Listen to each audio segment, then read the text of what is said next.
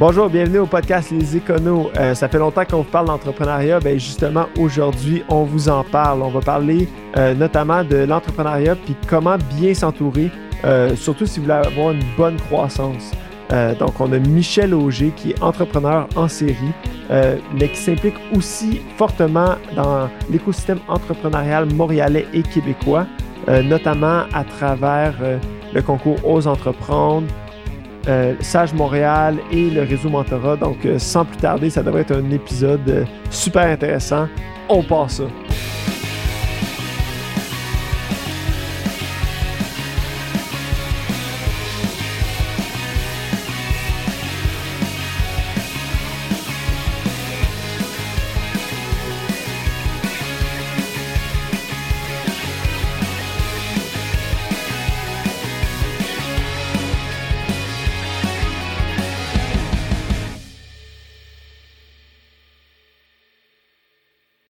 Ben, bienvenue sur le podcast, Michel. Très heureux de t'avoir avec nous. Donc, euh, avant, en débutant, parle-nous un petit peu de ton parcours. Comment est-ce que tu en es arrivé à où est-ce que tu es? Ben, premièrement, j'aimerais vous remercier de m'avoir avec euh, en ondes sur votre podcast parce que ça me donne l'occasion, vous allez comprendre pourquoi, ça me donne l'occasion encore une fois de célébrer l'entrepreneuriat à travers votre podcast. Ben, tu es le bienvenu. Alors, alors, tu, mon parcours, ben, euh, diplômé des HEC, j'ai travaillé pour une grosse boîte, euh, Bell Canada pour pas la nommer. Et euh, après plusieurs années chez Bell, j'ai, j'avais vu que j'avais la fibre entrepreneuriale, puis d'être dans une grosse boîte, ça m'étouffait un peu, puis ça me limitait au niveau de toute mon initiative, ma créativité même si aujourd'hui on parle beaucoup d'intrapreneuriat, mais à l'époque, je me sentais pas bien là-dedans. Alors, j'ai décidé de démarrer mon entreprise en 96. Ma première, ben, je n'ai eu plusieurs. En 96, j'ai démarré une entreprise, puis mon premier client, ben, c'était Bell Canada. j'ai pas cherché bien loin. Je réparais des téléphones à ce moment-là, les téléphones cellulaires. Euh, c'était, on, on, était à la fin des téléphones fixes dans l'auto avec euh, la petite antenne de, de de tire-bouchon. Là. Ouais, ça Puis, euh, ensuite, on était au début aussi des premiers téléphones portables, des grosses briques. là. Puis euh, c'est ça. Fait qu'on était euh, entre euh, installation, désinstallation pour ceux qui, qui, changeaient de véhicule puis qui voulaient garder le vieux téléphone fixe et ceux qui voulaient migrer vers le portatif qui brisait souvent. Et on est devenu un centre de réparation pour Bell, pour son réseau de magasins. Donc, ça m'a amené à grossir l'entreprise, aller chercher après ça euh, les autres réseaux, Rogers, Fido, TELUS, Kudo, Virgin, nommez-les tous. Là. Fait que j'avais, j'avais tous ces clients-là qui faisaient affaire avec nous. Après ça, ben la croissance étant que on est devenu assez gros national et j'ai acheté un concurrent en Alberta pour pouvoir pour réduire mes coûts de transport, mes coûts de logistique, parce que le téléphone se promenait partout au Canada. Euh, euh, c'était plus facile d'avoir. Euh, puis en plus, ben, ça me mettait, ça me donnait une visibilité nationale. Puis dans l'Ouest, il faut comprendre que l'Ouest, nous, on, on, a une fibre souverainiste, indépendantiste, là, mais l'Ouest le sont autant. L'Ouest, ils sont bien dans leur coin, sont isolés par les rocheuses, puis il n'aime pas nécessairement l'Ontario. Fait qu'il aimait bien ça, qu'on puisse avoir une succursale à Québec, une succursale en Alberta, puis qu'on puisse desservir le pays de même. Puis ensuite, j'ai vendu ma, mon entreprise. J'avais une centaine d'employés déjà. Fait que ça avait bien roulé. Euh, et après ça, ben, de fil en aiguille, j'ai eu d'autres entreprises. Là, je ne vais pas te les énumérer, mais juste, juste pour te montrer comment qu'un entrepreneur, c'est pas important nécessairement le produit, parce qu'un entrepreneur, ça doit faire avec ses clients, sa concurrence, son personnel, son marché, tout ça, et euh, son banquier, son comptable, évidemment. faut jamais oublier le côté finance et euh, qui doit tirer le maximum de tout ça. Fait que j'étais dans les télécoms. Après ça, je suis allé avec le plan Nord de Jean Charest, où là, il, tout le domaine minier au Québec avait explosé et il y avait un besoin urgent d'hébergement. Alors, euh, je suis Ah. devenu distributeur pour des modules préfabriqués en usine pour tous les employés de, des mines. Donc, c'était soit une cafétéria, une salle de billard, une salle de Wi-Fi, euh, des dortoirs. euh, bon, bref, on faisait tout pour eux autres. Et ça m'a amené à, à connaître euh, le Québec. euh, je suis allé dans des endroits que je n'aurais jamais pensé aller, là, parce qu'on va pas aller en vacances, là, mettons, à Schafferville, à, à Fermont, dans le fameux mur, là, Ouais. puis tout ça, euh, toute la BTB. Puis après ça, ben là, le plan Nord a planté avec des élections aux côtés. Puis ça, ça montre aussi comment on a beau être en contrôle de tout, hein, mais des fois, il arrive des choses. Une élection, puis bang, tout s'est écroulé. J'ai des clients qui me rappelaient, ça faisait peut-être un mois que j'avais vendu un module, puis ils voulaient que je le rachète parce qu'ils n'avaient plus besoin. Ouais. Fait que- puis après ça, euh, est arrivé euh, un autre événement où euh, là, j'étais consultant, je faisais du développement d'affaires pour des entreprises. Puis j'avais pris une petite pause et j'ai rencontré quelqu'un qui avait besoin d'aide pour développer son entreprise parce qu'il venait d'avoir la distribution exclusive pour un produit breveté, une compagnie à Los Angeles, et qui voulait vraiment étendre ça au niveau commercialisation, au niveau tout marketing, tout ça. Alors, je l'ai aidé. Et euh, finalement, ben, euh, le fit était vraiment bien. euh, euh, il, il m'a demandé si je voulais rentrer avec lui partenaire 50-50, ce que j'ai fait. Et de là, on est allé à Los Angeles, on a négocié, et on voulait avoir un plus gros territoire. Puis finalement, ils ont dit, prenez l'Afrique, on va vous laisser l'Afrique. Donc, on a obtenu l'Afrique comme euh, distribution exclusive avec ces 54 pays. Et là, ben là, c'était le début d'une autre, euh, un autre autre- aventure. une autre aventure entrepreneuriale assez intéressante. Euh, premièrement, euh, connaître l'Afrique. Il y a plusieurs Afriques. hein. Il y a l'Afrique du Nord qui est arabe, tous les Ouais. pays du Maghreb. Après ça, tu as l'Afrique de l'Ouest qui est francophone. Tu as l'Afrique de l'Est qui est anglophone, Éthiopie, Tanzanie, Kenya, etc. Tu as une autre... Puis là, tu redescends, c'est encore en français un peu, avec euh, le Congo, les deux Congos, euh, le Rwanda, l'Ouganda un peu. L'Ou- L'Ouganda, il se promène entre, entre l'anglais et le français. Puis euh, ensuite, il y a un peu de, de- de portugais là-dedans, parce qu'il y a eu des colonies portugaises. Fait qu'on parle du- du Cap-Vert, de l'Angola, où la langue première, c'est portugais. Fait qu'il faut apprendre vraiment euh, les quatre Afriques. Ah, puis il y a l'Afrique du Sud qui, c'est comme si c'était en Angleterre, Ouais, euh, ouais. et c'est la reine qui, est, qui a des postures de la reine partout. OK. Fait que c'est, c'est, ouais. c'est un peu différent, là, comme... C'est fait qu'on plus, a plus quatre- d'une réalité. c'est ça, il y a plusieurs Afriques. Puis, mais ce qu'il y a en commun en Afrique, je vous le dis, puis j'ai- j'ai j'ai pas de honte à le dire, c'est la corruption. C'est vraiment les ligues majeures de la corruption. Euh, je lève mon chapeau à ces gens-là, ils sont vraiment solides dans leur domaine de corruption. Puis, que la chaîne alimentaire, à part du, souvent du politique, puis elle va parmi les hauts fonctionnaires, elle passe dans l'armée. La corruption est partout. Ce qui m'amène encore à dire, qu'est-ce que ça m'a amené? l'Afrique comme entrepreneur? Ça m'a amené à gérer encore d'autres choses qui étaient un territoire hostile parce que la corruption faisait que c'était difficile si tu connais pas le- la game, là, comme on va dire dans bon Ouais. français. Donc, pour pas se perdre là-dedans, puis surtout, on avait vu en Libye, par exemple, euh, SNC Lavalin s'était fait prendre avec un jeu de corruption, avec... euh, fait qu'on a dit, nous autres, on n'embarque pas là-dedans. Fait qu'on a changé notre modèle d'affaires. Complètement changé le modèle d'affaires. On s'est dit comment on peut continuer à pouvoir explorer ce marché-là. Parce que C'est un gros marché en passant. Il faut vraiment mettre les pieds en Afrique pour voir. Ici, là, on voit trois, quatre grues là, Ouais. dans un quartier. On est tout excités. là. Mais là-bas, il y a des grues partout. Ça pousse. C'est, il y a de la construction. Euh, c'est sûr qu'il y a des pays où c'est un peu plus difficile, mais dans certains pays, la croissance, là, euh, je vais donner un exemple, en Angola, Ouais. la capitale qui est Luanda, c'est, euh, je veux dire, là, juste pour te donner une idée, un, un trio Big Mac, là, ça doit être à peu près 50 piastres. Ah, L'équivalent d'un 50 canadien. C'est 50 piastres. Wow. Puis si je me trompe pas, même c'est 50 US. Ok. Fait que c'est très cher. Mais est-ce que les salaires sont en conséquence? Ben oui, parce qu'ils ont tout. Ils ont tout, tout, tout. Ils ont le pétrole, ils ont les diamants, ils ont les métaux. Ils nomment la ressource naturelle, ils la possèdent, ils l'exploitent, il y a de l'argent là, et il y a beaucoup d'Asiatiques. Les Asiatiques... euh, Ils ont compris que l'Afrique était un marché. ben, que c'est un gros marché, puis ils ont décidé de l'attaquer, puis de... de- pas, pas nécessairement de l'attaquer dans le mauvais sens du mot, là, mais vraiment... Ils ont vu l'opportunité. Ouais, je pense que c'est une meilleure Ouais. façon de le dire. Exactement. Parce que c'est comme une opportunité, parce qu'au final, il n'y avait rien. Puis là, le- le- ça doit être la place dans le monde où il y a l'opportunité du le plus de développement possible.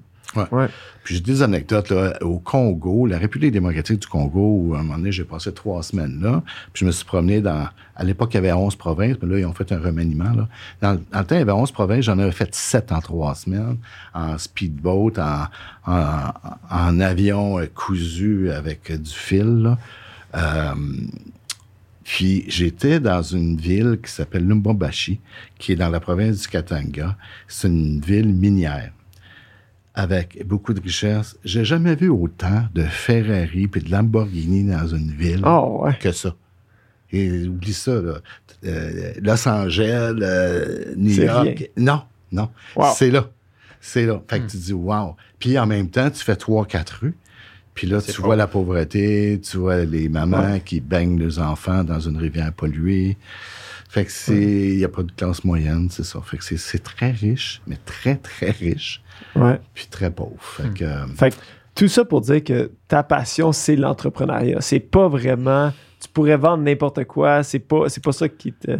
C'est, le fil que. C'est le challenge, dans le fond, qui, te, qui toi, qui t'allume. C'est d'être dans ces souliers-là d'entrepreneur que j'aime. Puis c'est Ouais. pour ça, euh, tu me parles de mon parcours, là, Ouais. euh, c'est pour ça que depuis aussi euh, 15 ans, je suis très, très, très actif dans l'écosystème entrepreneurial de Montréal, mais dans un peu partout. Euh, J'accompagne des entrepreneurs avec le réseau Mentorat. Euh, réseau Mentorat, d'ailleurs, que j'ai été président de la région de Montréal pendant cinq ans, de 2012 à 2017 environ, que je connais très bien. Et euh, j'enseigne l'entrepreneuriat euh, avec le lancement d'entreprise, le programme Ouais. d'entrepreneuriat Québec.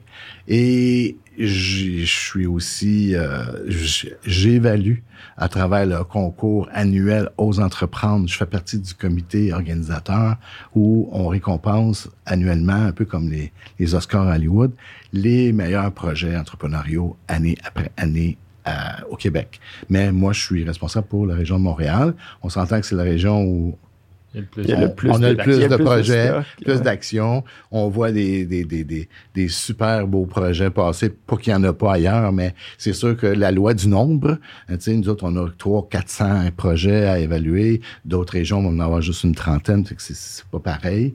Fait que la loi du nombre fait qu'on se retrouve souvent avec euh, des, des, des stars, des- vraiment des belles stars. Fait que c'est le fun de voir ça, de voir tout, euh, tu sais, comment l'entrepreneuriat au fil des ans, puis j'ai, j'étais au premier loge depuis 15 ans, là, pour voir comment aussi plein d'autres organismes ont, ont pris naissance pour venir aider ces entreprises-là en démarrage, en pré-démarrage, parce que même au niveau du, du, du cours lancement d'entreprise, il y a des gens qui vont aller s'inscrire là-dessus juste pour bien maîtriser le démarrage d'entreprise, mais ils ont peut-être même pas d'idée encore. Fait qu'ils s'en vont juste chercher le côté académique de monter un plan d'affaires ou monter un modèle d'affaires. Puis euh, de là, ben après ça, ils peuvent, ils peuvent faire ce qu'ils veulent. Fait que moi, j'ai été là, là de- de- depuis 15 ans, j'ai tout vu ça passer. Et notamment au SAGE, où je travaille euh, présentement comme directeur du développement et sur de nouveaux produits, on a décidé de amener une nouvelle division qui était pour s'adresser, parce que le SAGE existe depuis 35 ans, un peu plus que 35, on est sur notre 36e année. on a toujours été en pré-démarrage, démarrage, puis avec tous ces gens-là, là, soit au niveau de la mesure du sou- soutien travailleur autonome qui existe avec le gouvernement du Québec ou le lancement d'entreprise qui existe avec le ministère de l'Éducation et Entrepreneuriat Québec, toujours en démarrage. On s'est dit pourquoi ne pas maintenant s'adresser à des entreprises qui ont passé par chez nous ou pas, mais qui ont entre 2 à 10 ans d'existence, puis qui veulent amener leur entreprise à un autre niveau. Puis l'écosystème n'a pas autant de, de joueurs pour les accompagner. qu'on a dit, ben allons-y là-dedans. Puis là, on est, on est là-dedans. Là.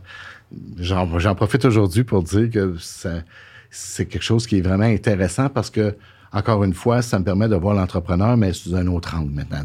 L'angle de la croissance, l'angle, l'angle de, de- d'autres défis, soit qui veut s'internationaliser, veut ouvrir des nouveaux territoires, nouvelles provinces, euh, veut diversifier ses revenus, veut aller d'autres, euh, chercher d'autres marchés.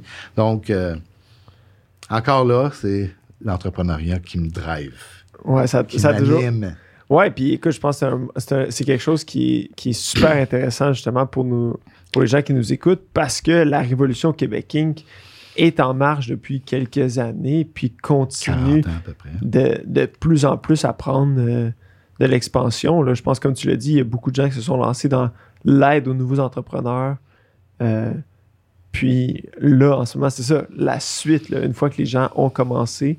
euh, donc, c'est ça. Donc, c'est le, ton parcours, toi, ça a vraiment été de- d'aider les gens à se lancer. Puis là, tu veux t'en aller un peu plus dans euh, le- les, les entreprises qui existent, là, déjà, qui, vi- Ben, qui ont en démarré. fait, qui... En fait, l'idée m'est venue du fait. Tu sais, pour avoir analysé tout ça, là, tu sais, que je suis entrepreneur depuis euh, 25 ans et plus, là, et j'ai accompagné beaucoup d'entrepreneurs aussi. Le constat que j'y fais, c'est que l'entrepreneur qui s'entoure bien a beaucoup plus de chances de réussite qu'un autre. Puis encore plus depuis un an et demi, l'entrepreneur qui, qui était mal entouré, mais lui, probablement qu'il vit une détresse plus grande que les autres au niveau de la distanciation sociale, ce que la COVID a amené. Alors, le fait d'être accompagné, le fait de s'entourer, puis s'entourer, ben justement, le réseau mentorat est là pour ça, là, fournir des mentors aux entrepreneurs pour vraiment les aider dans le, le- le- savoir-être, comment bien s'assumer comme entrepreneur. Ce qu'on n'apprend pas nécessairement au HEC. Au HEC, on va apprendre le savoir-faire, comment bien faire les choses, comment bien faire ta production, tes RH, ton marketing, ta comptabilité de gestion, etc.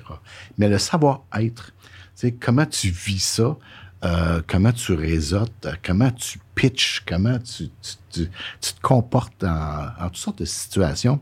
Ça, c'est bon d'avoir quelqu'un pour t'accompagner pour faire ça. Alors, de là, je dis ça, c'est déjà en place. On a beaucoup, on a beaucoup de joueurs dans, dans l'écosystème qui sont là pour aider, mais ceux de 2 à 5 ans, il y en a moins. Fait que je dis, comment on peut les Ouais. accompagner? Mhm. Et bon, c'est sûr que le mentorat est toujours là, pour accompagner. Tu peux, tu peux avoir 30 ans. Tu peux être en train de vendre ton entreprise. Tu as, 58 ans. Ça fait 30 ans que tu es, fondateur de cette entreprise-là. Tu connais ça de A à Z, mais tu n'as jamais vendu une business. Tu as besoin d'un mentor. Un mentor qui a déjà passé par là, qui va faire un partage de son expérience, bonne ou mauvaise, et qui va t'accompagner dans le processus de vente. C'est pas donné à tout le monde de faire ça. Puis comment, comment est-ce que ça fonctionne? Dans, dans le processus euh, de, de vente? euh, J'imagine un peu le, le- la relation. Là, les gens vont te conseiller. Mais sinon, quand tu es une entreprise en démarrage, comment est-ce que ça fonctionne le mentorat? Qu'est-ce que qu'est-ce qu'un mentor va t'apporter? Que- quel enjeu est-ce que le mentor va, va t'aider? Puis comment est-ce qu'il va t'aider? Premièrement, le mentor va t'écouter. OK. Et C'est sa plus grande euh, qualité. Il a une belle écoute. Belle écoute. Euh, un, il est formé aussi, le mentor, hein, parce que le réseau mentorat, c'est bien structuré. Donc, il y a une formation, pas énorme, là, mais genre de, où on va établir les règles du jeu, comment on, on questionne notre mentoré. Il y a tout le côté d'éthique, tout le côté toute la confidentialité, le professionnalisme, tout ça. Parce que chacun des mentors euh, a une assurance erreur et omission aussi, que l'assureur exige que les mentors passent par un processus avant même d'être assis devant son premier mentoré. Donc, ceci étant dit, il y a déjà une structure. Et que là, le mentor est là pour l'écouter.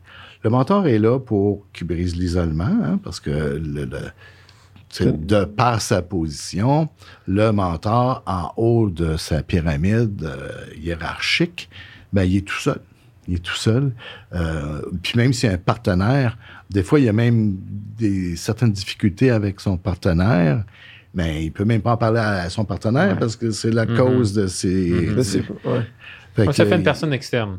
et fait que c'est ça. Fait que ça fait euh, que la personne va discuter avec lui, va valider aussi certaines choses parce qu'un entrepreneur, la minute que ça met un pied au sol le matin euh, en se levant du lit, il est en mode solution, puis il est tout le temps en mode essayer de régler des trucs, toutes sortes d'affaires. Puis, euh, fait qu'il est dans le quotidien. Puis ça lui donne une chance aussi quand que sa réunion mensuelle, on va dire, avec son mentor, qui peut durer une heure et demie, deux heures, ça lui donne une chance de se retirer, puis regarder la forêt un peu plus large que l'arbre qui est toujours d'en face à tous les matins quand il se lève. Fait que ça, c'est ce que le mentor va lui apporter. Le mentor va le questionner aussi. le, le meilleur exemple, puis je l'utilise souvent, c'est que entre le mentor et le mentoré, il n'y a pas d'agenda. Tu sais, c'est- pas, euh, OK, euh, c'est pas la réunion 3, on va parler de tes finances, la réunion 4, on va parler de ton marketing. C'est pas ça du tout. Le mentor, qu'est-ce que tu veux parler aujourd'hui? Bon, Ouais. disons, Christophe, depuis notre dernière rencontre, qu'est-ce qui s'est passé? Alors là, Christophe va me dire, ben écoute, euh, là, on est quoi aujourd'hui? On est au mois d'août, là. On s'est vu la dernière fois fin juin, là, avant, avant les vacances. là. Qu'est-ce qui s'est passé? Ben, je vais te dire, euh, j'ai perdu mon GPS. euh, je ne sais plus où donner de la tête. Je suis super occupé. euh, Ça va plus. Je suis vraiment débordé. OK. Fait que là, Christophe pense qu'on va parler de sa gestion de temps. Là, je vais dire, OK, OK, parfait, Christophe. Euh, tu pourrais-tu me dire, parce que ça, c'est pas un, pas un phénomène qui arrive comme un interrupteur de lumière, ça, on-off. À quel moment que tu as commencé à sentir que tu perdais le GPS un peu? Ben, je te dirais euh, mars. Ah oui, mars. Pourquoi mars? Pourquoi être si spécifique? Ben, c'est c'est en mars qu'on a signé Walmart, puis OK, mais à ce moment-là, tu savais pas que Walmart était pour t'amener un tsunami de commandes, puis de ci, puis de ça, puis ça impacterait tes finances, tes inventaires, ton personnel. Il dit oui, mais je j'avais pas l'argent nécessaire pour embaucher, j'avais pas l'argent pour agrandir, j'avais pas l'argent pour mes améliorations locatives. OK, fait que là, Christophe, un matin, là, ce qu'on va parler, c'est bien plus ta gestion de liquidité que ta gestion du temps. Ouais, j'avais pas vu ça de même. OK.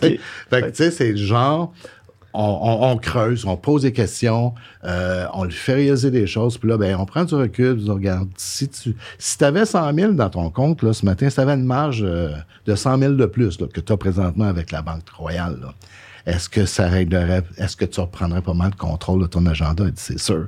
Je pourrais, tu sais, je pourrais embaucher euh, deux personnes là, euh, puis je pourrais Ouais. faire ci, je pourrais faire ça. Bon, ben, OK, parfait. Fait que on va peut-être voir comment on pourrait solutionner ton problème à court terme euh, pour pas que, justement, euh, que ça devienne euh, trop grave. Combien de faillites qu'on a vues que, malheureusement, c'était une croissance mal gérée qui a provoqué la faillite. C'est- souvent le cas, ce que vous. ah, que écoute, tu moi, ça me fait tellement mal au cœur parce que l'entrepreneur, qui sème, il sème, il sème, puis à un moment donné, la récolte arrive, puis là, il avait pas pris toutes les précautions pour pouvoir tout avoir cette récolte-là en même temps. Gestion de crise, gestion de cash flow, gestion de croissance, bang. Puis tu le vois aussi parce que souvent, ça va être des entreprises que tu es familier avec, puis tu dis, ah, c'est vraiment, ça, ils ont l'air au-dessus de leurs affaires, leur produit est, est super, euh, tu sais, ça, ça avait l'air d'être occupé. Comment ça, ça, comment ça, ça a tombé? Puis c'est là que tu, justement, mauvaise croissance, Mais mauvaise gestion de croissance. Selon toi, est-ce que tu penses que c'est parce que les entrepreneurs sont souvent dans leur bulle, puis souvent sont tout seuls à gérer tous les problèmes de leur entreprise, puis tu sais, vu que c'est en démarrage, c'est encore petit, donc beaucoup de les responsabilités tombent sur eux, puis sur, à leur charge, puis à leur... Puis euh, à un moment donné, c'est juste trop d'affaires à gérer pour une personne, puis juste le fait d'en parler à quelqu'un qui a de l'expérience, puis qui peut coacher un peu, puis de dire, bon, hum, je vois que tu es en croissance, euh, De voir un peu à l'horizon. euh, T'as raison, Anthony. Puis pour le démarrage, c'est c'est moins pire parce que c'est c'est tout plus petit. Hein, sur Ok. marketing.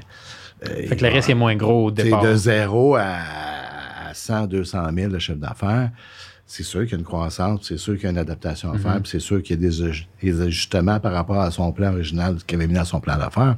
Il y a des choses qui arrivent. Moi, je dis, je dis tout le temps, tu as beau prévoir tout ce que tu veux dans le plan d'affaires, oublie ça. C'est le client qui va t'amener à quelque part que tu n'es même pas capable d'écrire aujourd'hui. C'est le client qui va arriver, à un moment donné, il va dire, tu peux-tu me faire ci?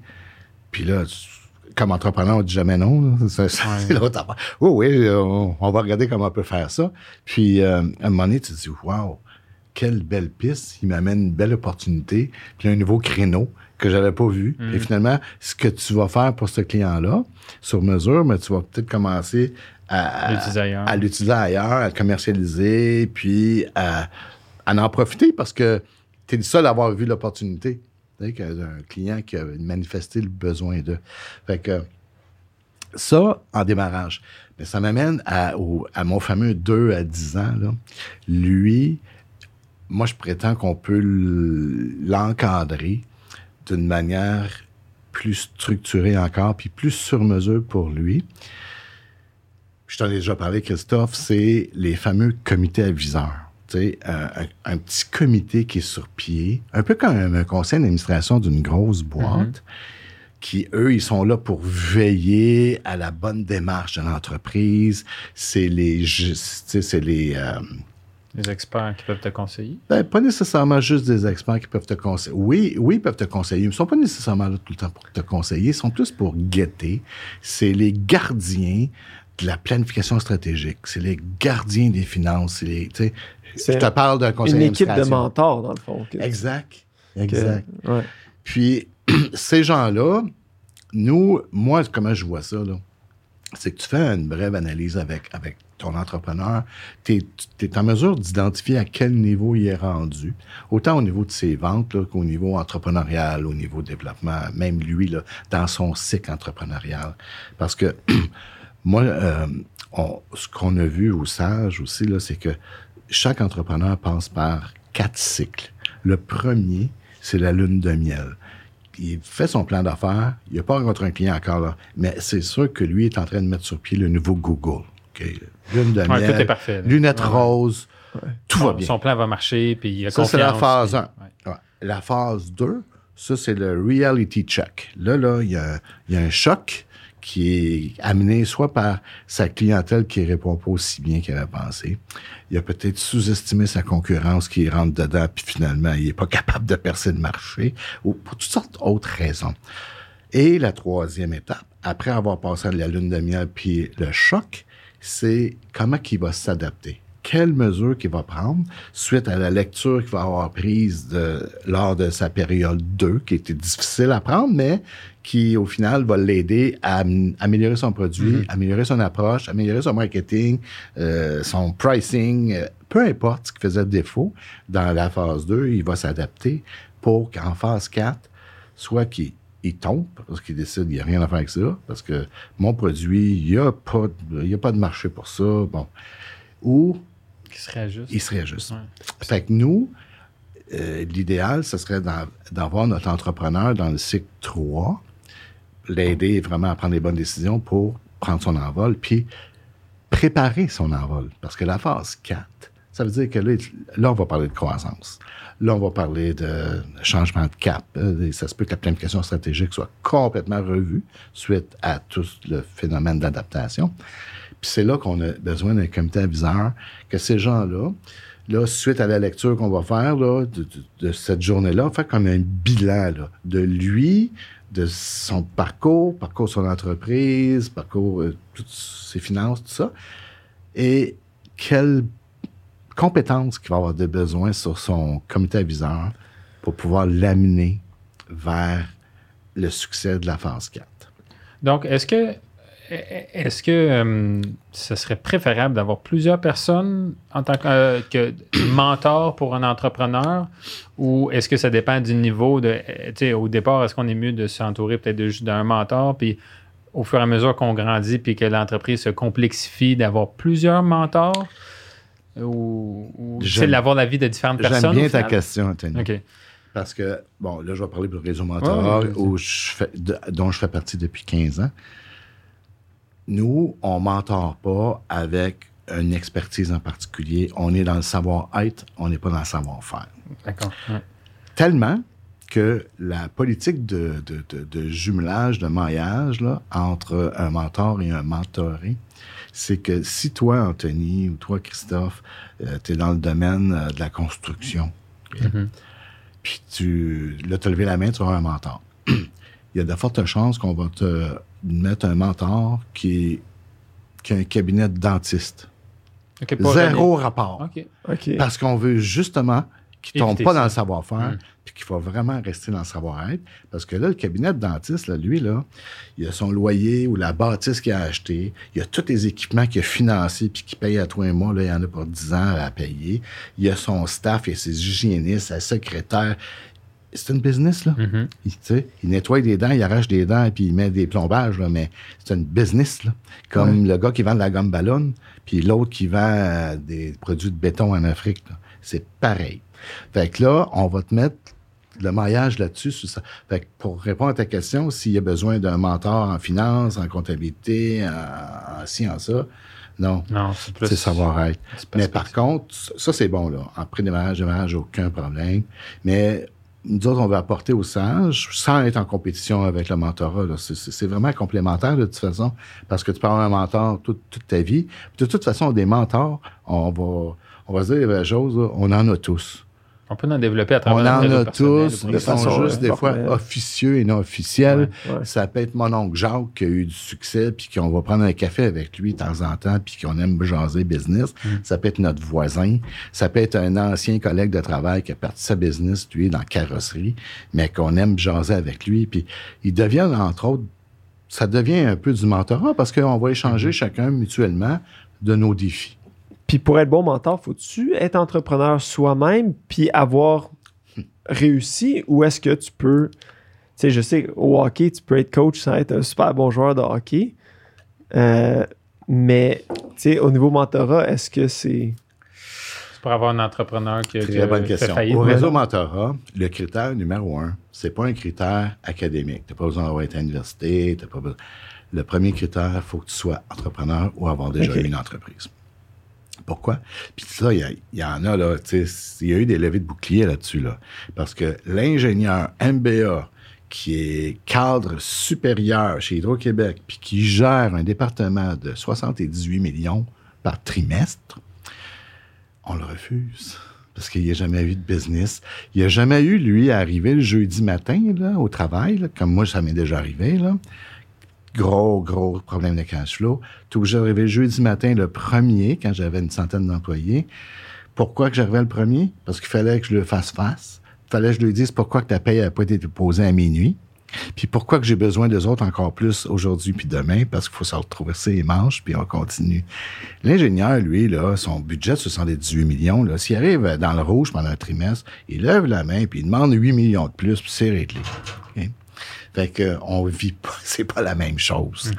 Donc, pour répondre à ta question, oui, il faut être entrepreneur. OK, mais il existe du mentorat, j'imagine, non entrepreneurial. Ben oui, tout à fait. Mais sauf que toi, ton rôle au réseau. Tout à fait. mentorat- Les grandes boîtes comme Bell Canada, en passant, ils ont un système de mentorat où, euh, tu sais, à travers les différents paliers hiérarchiques, il y a du réseautage pour amener des dauphins ou, tu sais, des gens qui ont un gros potentiel pour les amener plus haut dans la sphère euh, de Bell. Puis, y a-tu, tu disais du mentorat, c'est pour la vie. Est-ce qu'il y a des durées de mentorat? Ben, à- la manière ça fonctionne, c'est que même si le mentor est là à titre de bénévole, Ouais. il n'empêche pas que le mentoré doit payer par année pour pouvoir utiliser le service de mentorat. Un, parce que c'est un petit gain modérateur, parce que ce qui est gratuit, la perception, c'est que ça vaut Ouais. rien. Ouais. Fait que, parce que j'ai vécu la gratuité, là, il y a une quinzaine d'années avec le réseau mentorat, puis quand on a décidé de, de facturer, on a vu une plus belle qualité de la part Mhm. des mentorés, parce qu'ils étaient plus motivés. Ils venaient Ah pas juste parce que c'était gratuit. Là, ils venaient pour la, le- Parce qu'ils voient la valeur. le vrai besoin, il voyait la valeur. Fait que il va, il va payer, euh, je pense c'est rendu 400 pièces par année, quelque chose comme ça. Là, OK, c'est pas dramatique. c'est pas dramatique. Euh, puis, c'était quoi ta question déjà? Et y mais y a-tu une durée? Quand tu Oui, dis, mettons, je suis Il mentoré? paye pour un an, OK? Il paye pour 400 par année. Puis, au bout d'un an, là, ils vont s'asseoir ensemble, puis est-ce qu'on continue, on continue pas? Puis il se pourrait, parce que la relation appartient au mentoré, il se pourrait que le mentoré dise, moi, je veux continuer, mais j'aimerais ça avoir euh, une femme. Là, j'ai eu un homme pendant un an. J'aimerais ça avoir une vision féminine euh, de comment faire les... Parce qu'on est dans le savoir-être, là. Mhm. Donc, euh, tout le côté émotionnel. t- Fait que- puis à l'inverse, là, de passer de femme à homme, puis tout ça. Fait que euh, c'est le mentoré qui décide. Moi, je veux continuer, mais j'aimerais ça avoir un autre euh, mentor qui va m'amener euh, une autre- perspectives. Ben oui, ben oui. Puis à quel moment est-ce que tu dis, OK, là, je suis prêt, j'ai besoin d'un mentor? C'est. Mais jour 1, j'imagine. Il y en a pas. Tu sais, Jour moins tu peux 1. avoir besoin d'un mentor avant même de démarrer. Tu peux avoir un mentor. Tu, tu vas avoir un mentor quand tu as démarré. Tu vas avoir un mentor euh, huit mois après démarrage. Il n'y a, il y a pas vraiment de, de- de- de période euh, précise. Là, où, euh, Puis, puis pour retoucher un peu à ma question de tantôt, est-ce que tu dois être un, un, un mentor euh, qui a eu du succès ou un mentor euh, qui a eu des. La question est bonne parce que, tu sais, avec les années que j'ai mentoré, j'ai eu beaucoup de mentorés. Puis je te dirais que souvent, dans le mentorat, c'est souvent un partage d'expérience aussi. Que, tu sais, le fait que j'ai été entrepreneur, je le suis encore, puis j'ai eu plusieurs situations qui m'ont arrivé. Ce partage-là, souvent, c'est très apprécié de la part des mentorés. Mais je dirais que c'est souvent le partage de mauvaises expériences qu'ils aiment. Parce que des success stories, là, ils vont sur YouTube, Ouais, il y en a plein de Ah, monde ouais. qui sont debout, Ouais, oui. sur ils sont debout sur une chaise puis ils disent qu'ils sont les meilleurs au monde. Mais ils sont rares sur YouTube, ceux qui disent, moi, je me suis planté. Fait que ça, ils aiment ça entendre ça, puis ils aiment surtout entendre comment on s'est relevé de ça, comment on a passé à travers ça, tu sais, qu'est-ce qu'on a fait quand c'est arrivé. Fait que, euh, euh, oui. Fait que dans le fond, ouais. Puis si t'étais pour mettre un, un descriptif là, d'un, de quelqu'un qui est euh, un bon mentor, qu'est-ce que. C'est quoi, le- c'est quoi les, le descriptif d'un mentor type ou d'un mentor euh, qui a du succès? J'imagine que tout le monde peut s'improviser mentor, mais. C'est difficile de mesurer le succès du mentor, tu sais, Ouais. parce que euh, il est là pour accompagner, motiver. Tu sais, à quel niveau il motive, à quel niveau il inspire, à quel niveau il a eu, il a été un game changer dans un, une expérience qu'il a partagée, mais il sait pas vraiment ce qui, l'impact que ça a eu sur son mentoré.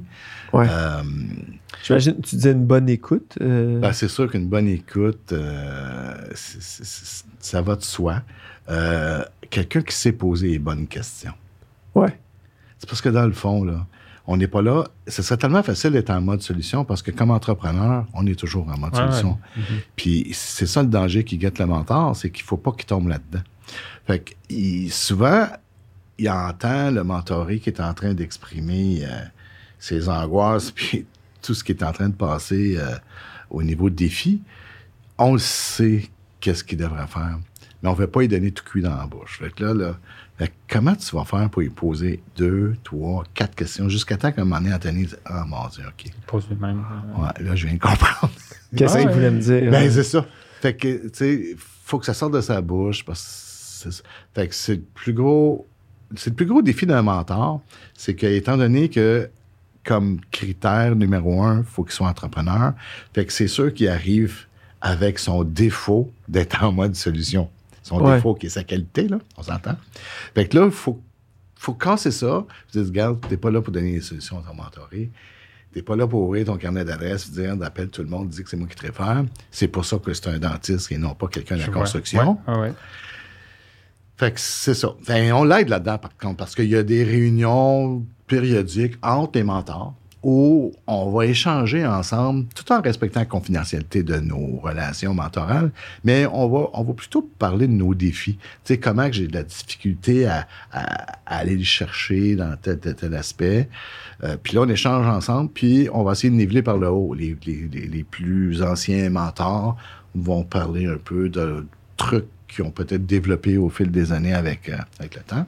Et on, on va aider les mentors à bien questionner et aller chercher son mentoré d'une meilleure manière ou d'une meilleure approche. Fait que ça, c'est...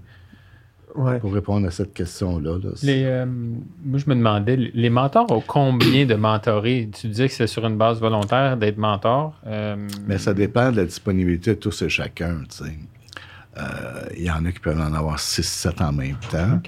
Pré-retraités, retraités, mais qui remplissaient le critère d'avoir déjà été entrepreneur, ou d'autres qui sont actifs comme moi, un peu plus difficile. Euh, le plus que j'ai eu, moi, c'est trois en même temps, puis je veux dire, c'était quand même pas mal de stock. Là. Puis que dirais-tu le- les mentors, qu'est-ce qu'ils trouvent de beau dans ce qu'ils font? Est-ce que c'est lorsque leurs mentorés réussissent puis évoluent, c'est de là que vient euh, un peu la motivation puis le euh, comment dire le, le- le- la satisfaction d'être un mentor? Ou c'est parce que les gens ont eu un mentor aussi puis ils veulent redonner au suivant?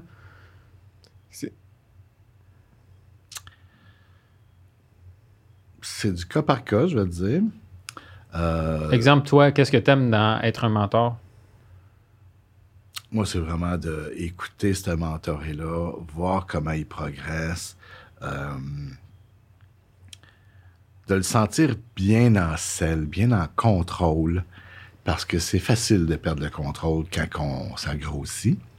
Euh, puis contrôle dans tout. Là. Contrôle de, de- de ses finances, contrôle de son marketing, contrôle de son staff, contrôle de sa relation avec sa femme, son conjoint, sa conjointe. Parce que ça aussi, on en parle, on en savoir-être. On Ouais. parle pas juste de business. Là. Non, le comment tu est vis ton équilibre, Ouais. famille, travail, tout. santé. Qu'on ouais. parle de ça.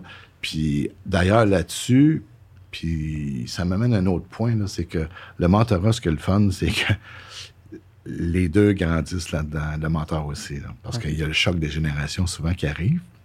Parce que souvent, le mentor est plus âgé que le mentoré. Ouais. La plupart de mes mentorés ont tous l'âge de mes enfants. Fait que des fois, je parle à mes mentorés, puis des fois, ils, ils me lancent des affaires que c'est une discussion que j'ai eue avec mon fils euh, il y a deux semaines, puis je me disais, ah mon Dieu, Christ, il avait raison, puis je, je le confrontais donc là-dessus, tu sais, puis Ouais. finalement, ouais, regarde, tu sais, ça me fait voir un autre aspect, Ok. une autre. euh, fait que ça, c'est intéressant. Tu sais, j'ai eu des situations où euh, je t'ai invité au mariage de ma mentorée. Tu sais, j'ai pris ça comme euh, une belle marque de reconnaissance. La personne m'apprécie tellement qu'elle Ouais. veut que je sois Ouais. à son mariage. C'est sûr, je suis pas allé là parce que notre code d'éthique ne nous permet pas nécessairement d'aller dans Ouais. là-dedans. Puis ma femme ne connaît pas personne. Puis euh, Ah bon, bref, tu c'est un genre de mariage de 350 personnes. On va aller faire quoi là tu sais? Fait que, mais euh, oui, c'était une belle marque de Mm. reconnaissance. Puis comme on ne peut pas mesurer notre mentorat, mais pour moi, c'est une belle manière de dire, ben, je pense que c'est une réussite parce que T'as marqué la personne. Ben, c'est Ouais, ça. ouais, tu l'as marqué en quelque part. Puis, puis à l'opposé, est-ce que ça doit être arrivé là, avec tout le, depuis le temps que t'en fais, mais de- t'en as un mentor que tu dis, écoute, Ça marche pas. ça marche pas. Le c'est- mais ou ben, pas nécessairement le fit, mais de dire euh, son projet est voué à l'échec, puis je le sais déjà. Qu'est-ce que, comment est-ce que tu, comment est-ce que tu euh, t'approches ça? Ça m'est déjà arrivé. Puis, ben, t'as pas le choix, là. Là, nous, on n'est pas là pour l'éteindre. hein. On n'est pas là pour euh, euh, vraiment euh, briser euh, son, son trip, là. Ouais. Le questionnement. On questionne. Parce que si on sait que, si on sait, là, que ça ne marchera pas, là, c'est qu'on a déjà une idée pourquoi. Soit sa politique de prix est complètement dans le champ, soit que euh, le besoin il est pas là, ou euh, il n'y a pas un produit du tout qui arrive à cheville de la concurrence. Bon, ça peut être n'importe quoi. Là. Ouais. Donc, on va poser des questions là-dedans. On va, on va le faire réfléchir. Dis-moi donc, Christophe, comment tu es arrivé à, à mettre un prix comme ça de 78 cents sur euh, une paire de gants? OK. Ben là, c'est parce que je, je veux être sûr que je vais pouvoir rentrer chez Dollarama. Je vais être sûr que je- le monde va. Ouais, mais OK. Puis, comment ça te coûte produire une canne? Ouais.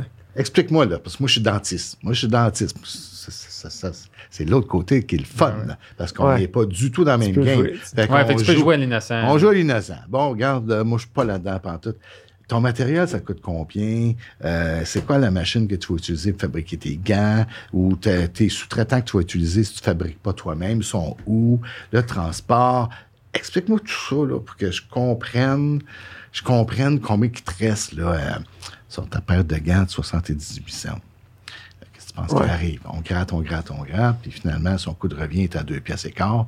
Puis finalement, il perd euh, une pièce et demie à chaque fois qu'il qu vend de paire. Mais ça, euh, ça c'est facilement. C'est facilement comme. Ben, je, te donne un exemple facile. Oui, oui. Mais tiens, mettons, justement, tu, tu disais à quelqu'un que son produit n'arrive pas à cheville du compétiteur. Comment est-ce que tu approchais de dire.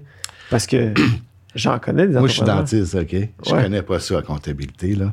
Toi, tu as ton bureau de comptable. Ouais. Puis, tu t'es, au centre-ville, fait que t'as, as ton loyer, t'as tes frais fixes qui sont quand même assez solides. Comment tu fais pour rivaliser? Moi, je veux juste comprendre ces milieux-là. Comment tu fais pour rivaliser avec euh, Joe comptable de son sous-sol qui fait de la comptabilité, qui a zéro frais fixes, qui travaille de chez lui, puis qui arrive à offrir le même service, là, parce qu'il est CPA, puis il va arriver avec la même étampe pour les états financiers, pour le gouvernement, puis explique-moi donc comment vous faites dans cette industrie-là, qui pour moi, là, est... C'est toute la même affaire. Oui, mais il est inégal, tu sais. Pourquoi qu'on laisse euh, ces joueurs-là jouer dans le sous-sol quand que nous autres, on a un ordre professionnel? Il n'y aurait pas lieu, justement, de réglementer ça. Puis, tu sais, et que tu poses ça de questions, mais là, pour, pour t'amener à me dire pourquoi que tu as décidé d'avoir un modèle d'affaires qui t'amenait sur un bureau centre-ville, puis la visibilité, la crédibilité, puis tout ça.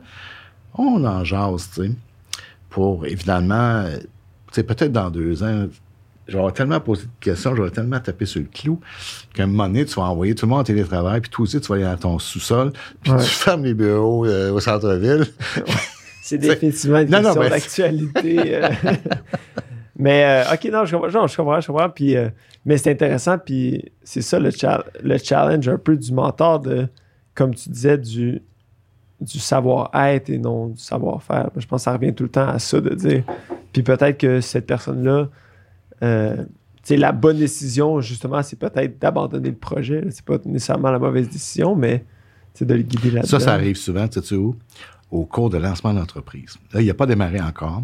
Puis lui, il a une, idée, dans la tête, mhm. mais il n'est pas entrepreneur pour autant. Il dit, je vais aller m'inscrire à un cours de lancement d'entreprise pour être sûr d'avoir la bonne méthodologie pour démarrer tout ça. Puis mon NEQ, mes numéros de TPS, TVQ, ils vont tous me dire quoi faire. Là, bon, parfait. Mais euh, lorsqu'on l'amène à nous euh, expliquer, à monter son plan d'affaires, puis qu'on passe par toutes les étapes, l'analyse de marché, macro-marché, micro-marché, puis qu'on ait l'analyse de la concurrence, puis le déploiement de sa stratégie marketing. Là, souvent, là, il va s'apercevoir là, que son idée, c'est pas l'idée du siècle. Puis finalement, il va compléter le, le, cursus académique, il va nous rendre son plan d'affaires, mais l'entreprise ne va jamais démarrer. Puis ça, là, c'est parfait. C'est correct. Bien certain. Ah il est bien mieux de, de, fermer son entreprise sur papier mm-hmm. que la fermer après s'être engagé avec un loyer, puis ci, puis ça, des approvisionnements. Donc, il, on lui fait sauver de l'argent puis du temps. Fait que ça, ça arrive souvent c'est plus, plus dur quand ça arrive, quand l'entreprise a un an et demi, puis mm. que difficulté à, démarrer, puis finalement, ben, ça s'éteint. Ça arrive. Mais, euh, mais je vais revenir à mon, à mon petit bébé là, que je veux mettre, euh, que je veux vraiment exploiter, qui est le comité aviseur, parce que, pour plusieurs raisons le tissu entrepreneurial du Québec, il y a à peu près 97, c'est pas 98 que c'est de la petite et moyenne entreprise. 3% c'est du bombardier, c'est des grosses entreprises. Fait étant donné que notre tissu est composé de 97% de petites entreprises, mais ces petites entreprises-là ont souvent le syndrome de l'imposteur. Moi, je peux pas avoir un comité aviseur, je pense que c'est gros pour ça, je suis pas une multinationale, c'est parce que ils voient ça comme un conseil d'administration, comme Radio-Canada, puis tout ça. C'est pas ça. C'est pas ça. C'est vraiment un comité consultatif, un comité aviseur qui vont venir l'aider à bien prendre ses décisions, à bien mettre ses démarches, bien établir ses plans de match, soit un plan financier, soit un plan marketing, plan de com, peu importe. Ça, il faut lui enlever dans la tête le syndrome de l'imposteur parce qu'il en a besoin. Il y en a besoin. Il faut lui faire comprendre que c'est juste bien s'entourer. Ouais. Puis ces gens-là sont là pour la bonne démarche, sont là pour t'appuyer. Puis une chose que j'ai réalisée depuis 15 ans, encore une fois, depuis que je suis dans le mentorat, puis je suis depuis dans l'écosystème entrepreneurial, c'est que la confrérie entrepreneuriale, elle est très généreuse. Entre entrepreneurs, là, il y a tellement d'entraide. On dirait que les gens réalisent comment c'est pas facile d'être entrepreneur. Mm. Puis entre eux, quand ils se voient là, ils partent une discussion, c'est pas long que le gâteau lève. Et C'est pas long quand tu dis, bon Dieu, faut que j'y aille, ça fait un an et demi qu'on jase. Ah, pouf! C'est fréquent. Fait que ça, ceci étant dit, c'est pas tellement difficile d'aller chercher des gens pour faire partie de ton comité aviseur. Tu sais, Ouais. Tu sais, regarde, moi, Christophe, là, moi, là, je reconnais tes compétences en comptabilité, en financement, tout ça. Tu viendrais-tu m'accompagner pendant un an? Tu sais, je tu suis en train de monter un comité aviseur, puis j'aurais besoin de ça. J'aurais besoin de toi, Anthony, parce que moi, les réseaux sociaux, je connais rien là-dedans. Puis tu pourrais m'aider, là, parce que je t'ai vu aller là, avec Facebook, Instagram, Pinterest, euh, toute la kit. T'es actif, LinkedIn. Viens m'aider, viens, viens m'accompagner là-dedans. s'entourer des bonnes personnes. Exact. Puis tu dis juste pour un an, tu sais. Puis on va, on va, on va faire ça ensemble. Tu as raison que juste de faire ce move-là, c'est assez pour que l'autre personne se sente flattée pour dire Ah, quoi, tu veux juste que je t'aide une couple de fois ou deux, trois mois, juste une heure le temps? Ouais, Bon, non. nous autres, c'est plus structuré. Oui, que oui, ça, je, là. je comprends, mais mettons euh, périodiquement, c'est pas ouais. un engagement euh, Puis- en termes autant de temps. Surtout si tu as déjà un contact avec une certaine personne, j'imagine que la personne va juste dire Ah oui, avec plaisir, je vais te donner de mes conseils. Puis pourquoi je dis juste un an aussi? C'est parce que aujourd'hui, là, les besoins que j'ai là, nécessitent un gars comme toi, un gars comme Christophe, puis un gars comme Cole. OK?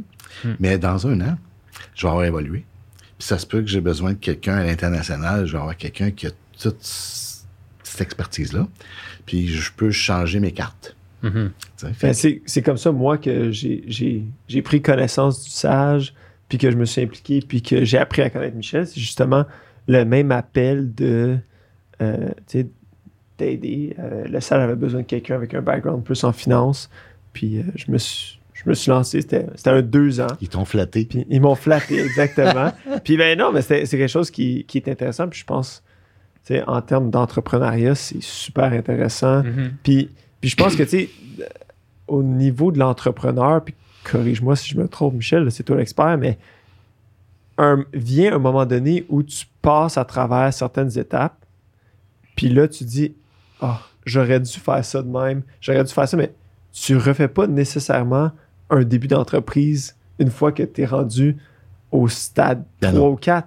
Puis là, la seule façon de le revivre, c'est d'aller t'impliquer comme euh, mentor ou d'aller aider un entrepreneur plus jeune, puis de revivre ce trip-là un peu de, euh, Startup. tu sais, de, de start-up, puis de cette philosophie, cet euh, environnement-là, puis d'aller te lancer là-dedans. Fait que moi, je. je, je- Mais il y a toujours un win-win là-dedans. tu sais.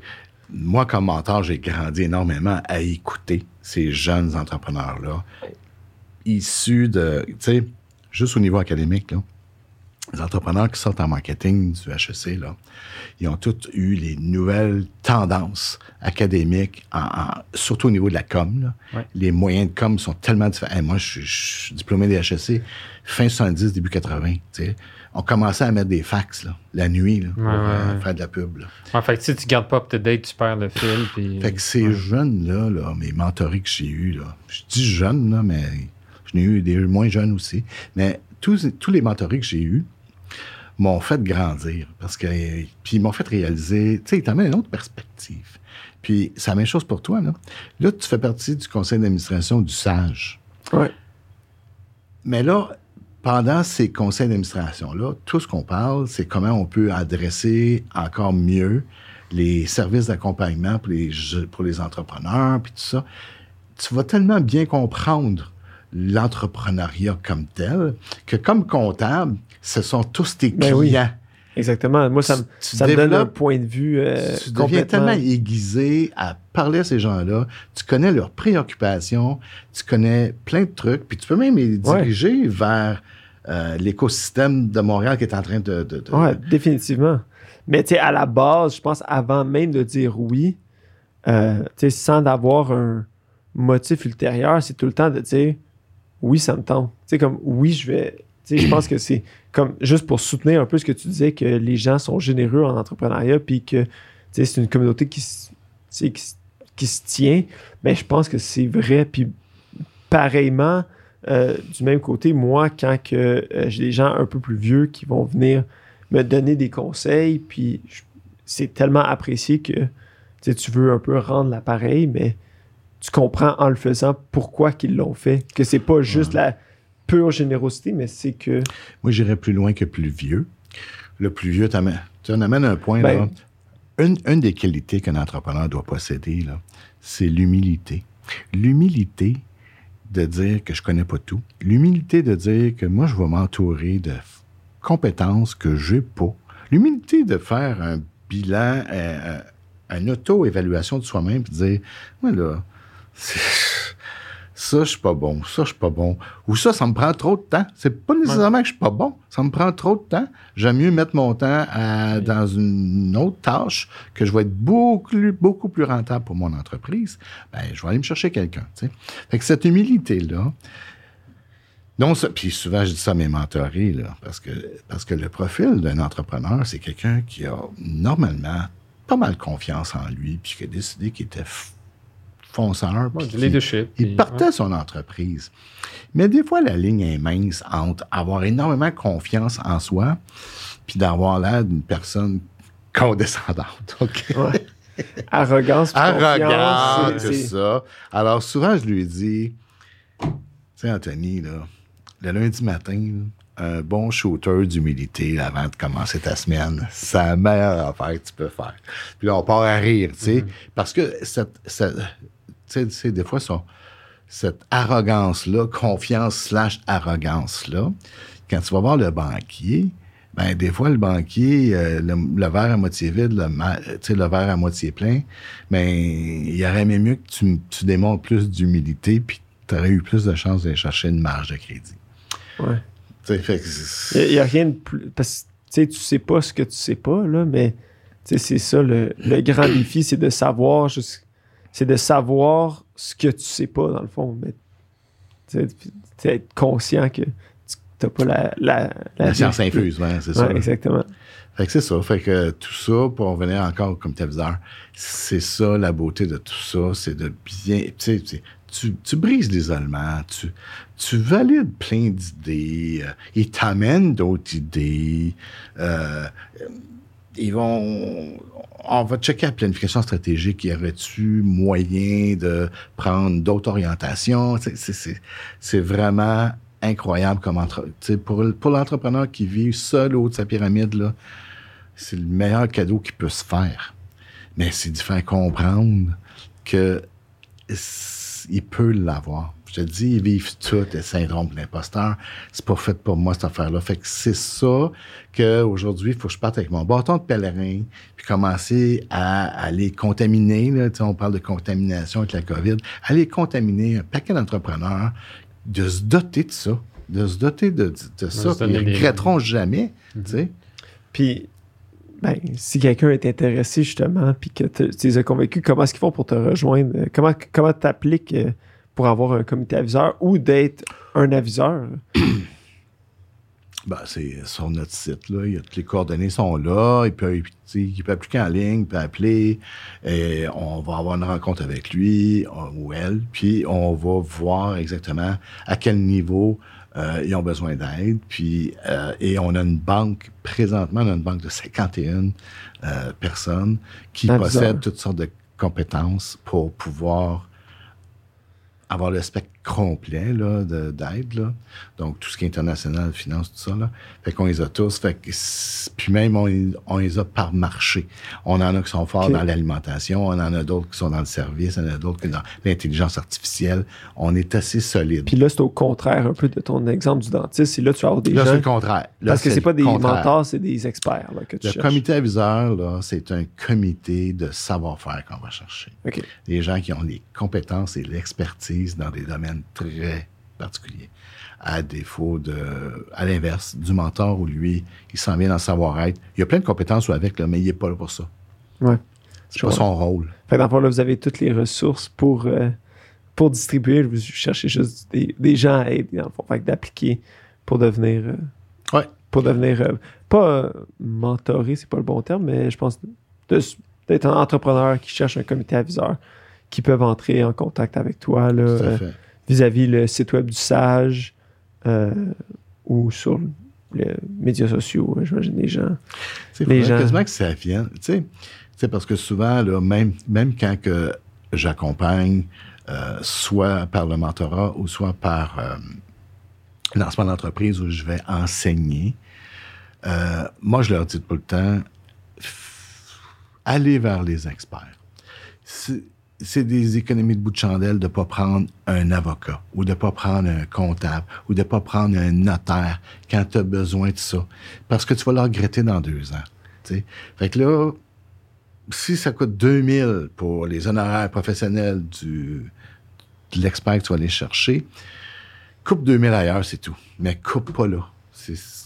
Puis, je veux faire la même chose avec le comité aviseur, peu importe ce que ça lui coûtera. Les retombées de ça, c'est incalculable. Autant quantitatif que qualitatif. Parce que là, on parle d'inculquer euh, une nouvelle gouvernance, une manière de gérer qui est différente de la sienne, que là, il va être plus en mode consultatif. Souvent, il y a des décisions que, normalement, il aurait pris comme ça, mais qui va dire, ben, je vais entendre dans mon prochain comité parce que je pense que c'est de la bonne viande pour la prochaine réunion, pour en discuter ensemble.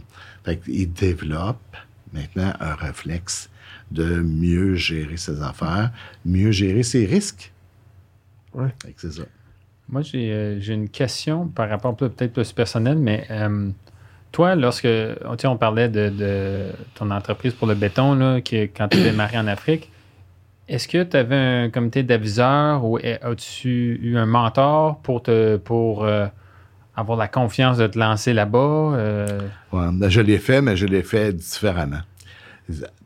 Tout ce que j'avais besoin là, pour euh, la corruption, pour euh, l'Afrique, tout ce qui est international, tout ce qui est transport maritime, tout ce qui est papier de douane, tout ce qui est tout ça, là, assurance, lorsque le bateau est, est sur l'Atlantique, parce que c'est maritime le transport. Je me suis adressé à tout le monde que je connais dans mon entourage qui ont tous fait ça dans leur vie. Fait que je m'en suis fait un, mais ponctuel, puis j'appelais euh, au Ouais. besoin, tu sais. Un mentor partagé. euh. Ben, Ouais, c'est ça, tu sais. ouais, c'est- ça. Puis j'étais, puis c'est une bonne question parce qu'on on était justement en train de s'en faire un, un comité aviseur.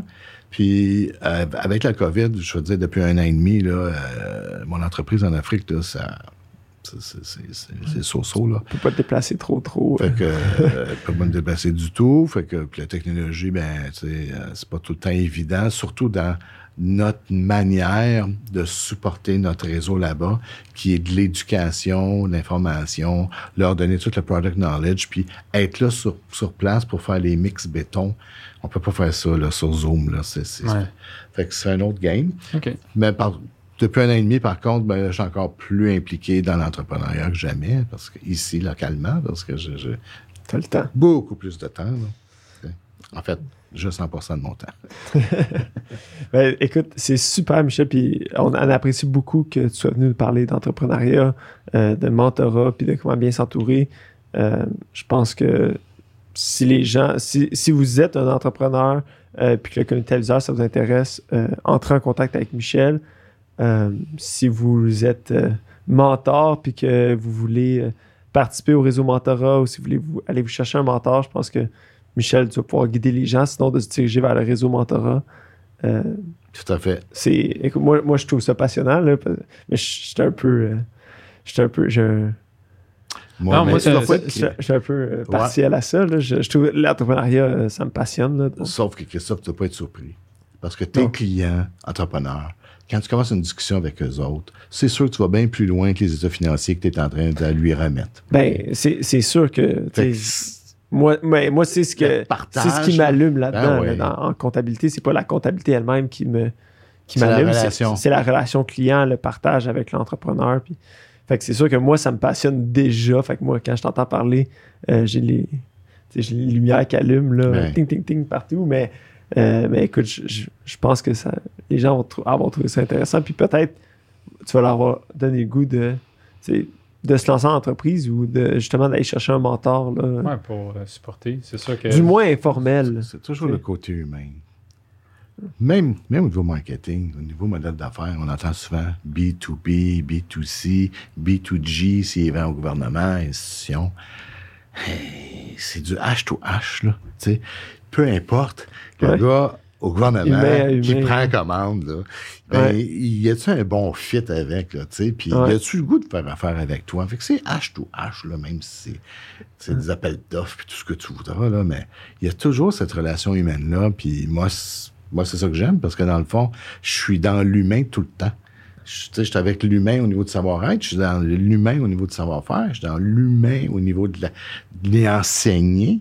Puis là, je vais être encore plus dans l'humain, dans tous les comités aviseurs qu'on va mettre sur pied pour aider ces gens-là à avoir le meilleur comité possible pour, euh, pour que le gâteau lève plus vite et mieux. Ouais. Oh, j'ai rien d'autre à dire. C'est, c'est, Merci beaucoup, Michel. c'est vraiment. En tout cas, moi, je suis passionné là-dessus. Fait que je suis convaincu, Michel. Ben, good. Donc, Je viens d'en contaminer deux parce que là, je veux pas que j'en contamine beaucoup. Là. On, te souhaite beaucoup de, Ben, de succès là-dedans. Fait que là, tu comprends plus en, en- d'entrée de jeu quand je disais on va célébrer l'entrepreneuriat. Là, je suis toujours en train de parler d'entrepreneuriat. Puis pour moi, c'est que ça me fascine. Puis j'ai toujours hâte d'une année à l'autre de voir tous ces beaux projets d'affaires-là qui ont émané dans la dernière année. Puis qu'on va, euh, on va mettre ça un peu partout euh, sur les réseaux sociaux. Puis on va les amener au dragon. Puis, euh, tu sais, on, on les amène à la télévision partout. Fait que, wow. Bon, ben, on te souhaite beaucoup de succès là-dedans, Michel. Merci. Merci d'être venu au podcast. Merci de m'avoir invité. Merci.